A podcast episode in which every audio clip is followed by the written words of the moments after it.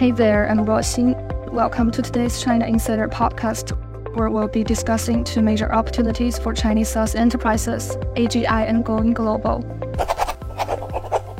Over the past decade, many SaaS industry practitioners have been blocked by one question why is the gap between China and the US SaaS industry getting wider and wider? There is a significant gap between Chinese SaaS companies and US SaaS companies in terms of market size and market value.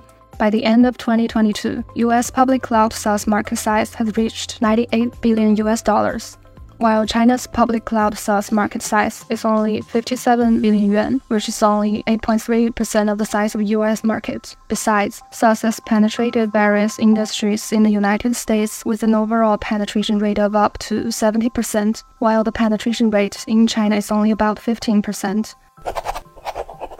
Why China not succeeding replicating the United States SaaS industry development model?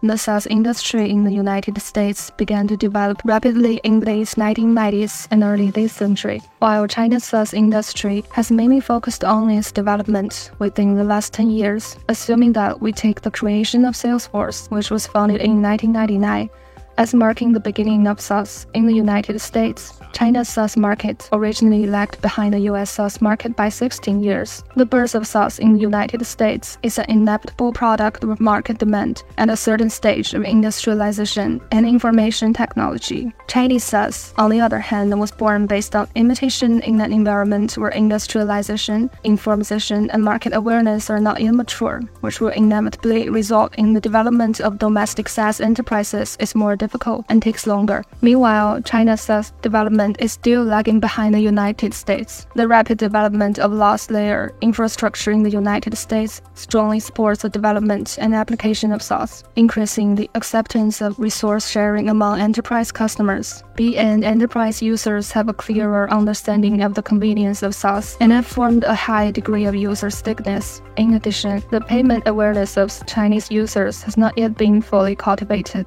In Western countries guided by technology, earlier industrialization has given birth to the information technology revolution. Therefore, people's willingness to pay for software is relatively strong. However, China, which has always had a relatively backward emphasis on theory, has experienced industrialization relatively late and for a short period of time. Many leading enterprises are still immersed in the dividends of industrialization, while small and medium sized enterprises are still eager to seize the opportunity to achieve rapid prosperity. It has been proven that replicating the SaaS industry development model of the United States in China is not feasible. Then, what are the opportunities for Chinese SaaS companies in 2023? In addition, irritation of products and services, AGI and going global has been an inevitable proposition.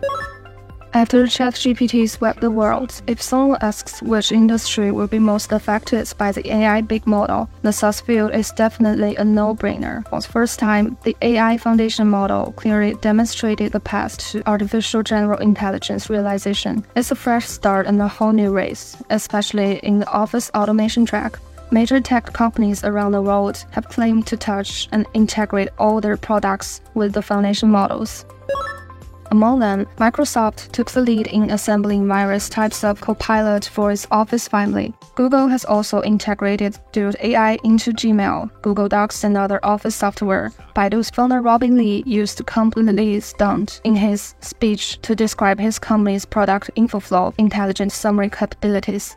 Before that, Tencent Meeting newly launched intelligent summary, transcription, and other functions on May 28th. Newslash officially invited enterprise customers to test the product's group chat summary and automatic building climbing capabilities. With the onslaught foundation models, the SaaS field is on sharing new opportunities and risks. Before the emergence of the foundation models, Chinese SaaS companies were facing increasingly difficult market conditions and slow commercialization progress. But after the rise of the AGI and foundation model, China's SaaS commercialization seems to have embraced a new turnaround. In fact, The foundation model has redefined the value of software, which may be changing the previous situation where Chinese software cannot be sold and people used to get it for free. This is expected to ultimately drive the commercialization breakthrough of the Chinese SaaS market and change the pinpoint of the large market value gap between Chinese and American SaaS enterprises, and further force the acceleration of AGI's industrialization. Therefore, some industry insiders say that this may be the true first year of China's SaaS market, with the previous ones being fake first years.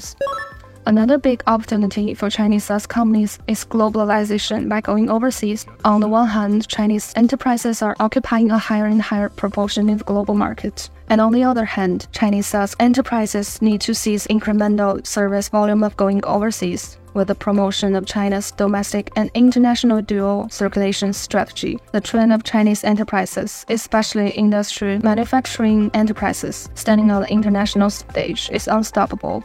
This upward trend corresponds to the huge blue ocean of the market for enterprise services. Chinese SaaS enterprises are gradually expanding to overseas markets, especially focusing on the B2B field.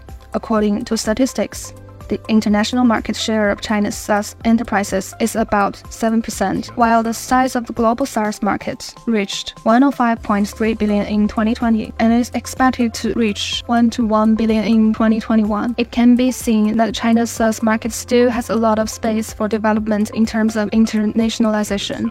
As one of the world's largest internet markets, China has a large user base and diverse consumer demands. Chinese SaaS companies have accumulated abundant experience and technological strengths in the local market and can meet the global demand by expanding into the international market. Especially in emerging markets and developing countries, the demand for SaaS solutions is growing rapidly. In addition, Chinese SaaS companies have made significant progress in terms of technological strength and innovation. China has a strong base of scientific research and technical talent in fields of artificial intelligence. Chinese cloud computing enterprises are gradually narrowing the gap with international leaders due to their rapid development advantages. Alibaba Cloud's market share in the Asian Pacific market ranks first, with the overseas market size growing more than 10 times. Large enterprises such as Tencent Cloud and Huawei Cloud has gone abroad and established good reputations overseas. This also enables Chinese SaaS companies to provide high quality and competitive solutions to meet the needs of global users. With the acceleration of globalization and digital transformation of countries, the demand for SaaS solutions is growing globally. Chinese SaaS companies can capitalize opportunity to provide competitive and high value-added solutions to compete with US companies and occupy a position in the global market. That's all for today's episode. Thank you for listening to the China Insider podcast. See you next time.